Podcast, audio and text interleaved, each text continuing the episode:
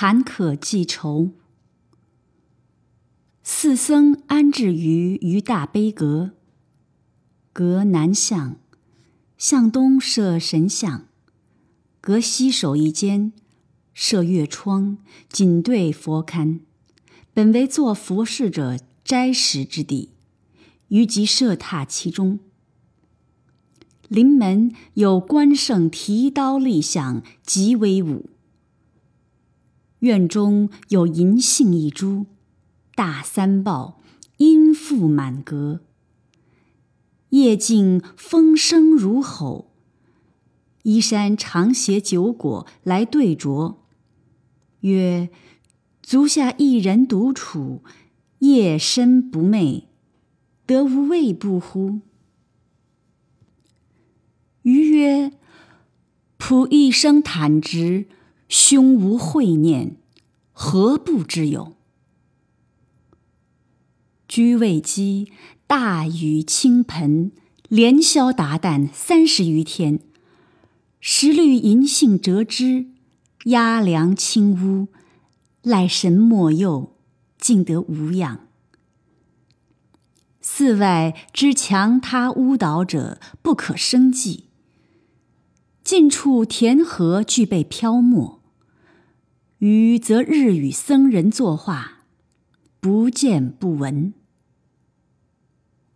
七月初，天始霁。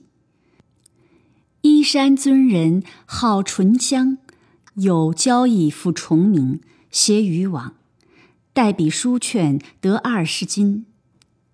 归，执五父将安葬，启堂命冯森向余曰：“书因葬事乏用，欲铸一二十斤。”与你倾囊与之，依山不允，分帮其半。于即携清军先至木所，葬祭毕，仍返大悲阁。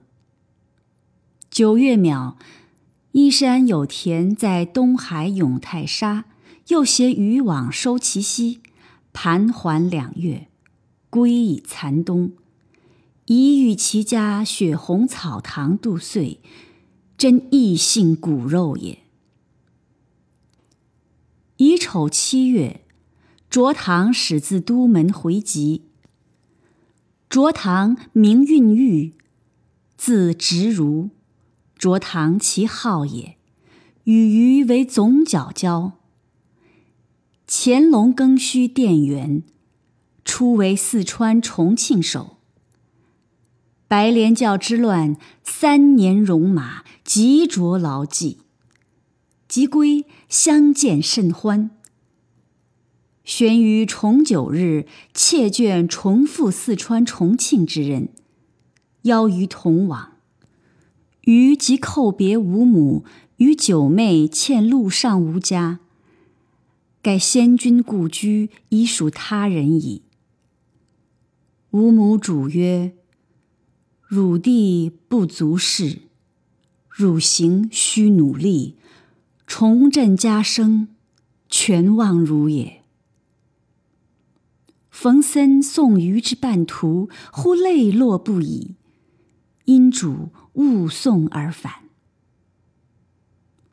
舟出京口，卓堂有旧交王替夫孝廉在淮阳鼹署，绕道往务。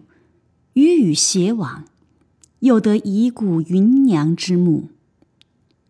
返舟由长江溯流而上，一路游览名胜，至湖北之荆州，得生潼关观察之信。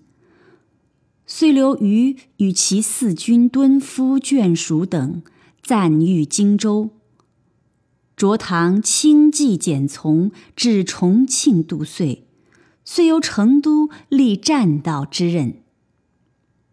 丙寅二月，川眷始由水路往，至樊城登陆。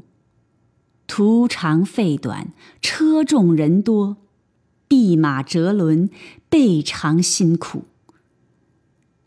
抵潼关甫三月，卓堂又升山左连访，清风两袖，眷属不能携行。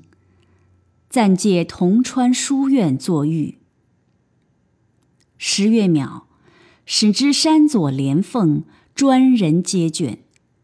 复有清君之书，害昔冯森于四月间夭亡，始意前之送于堕泪者，盖父子永绝也。呜呼！云锦义子，不得言其嗣序耶？卓唐闻之，亦为之浩叹，赠于一切，重入春梦。从此扰扰攘攘，又不知梦醒何时耳。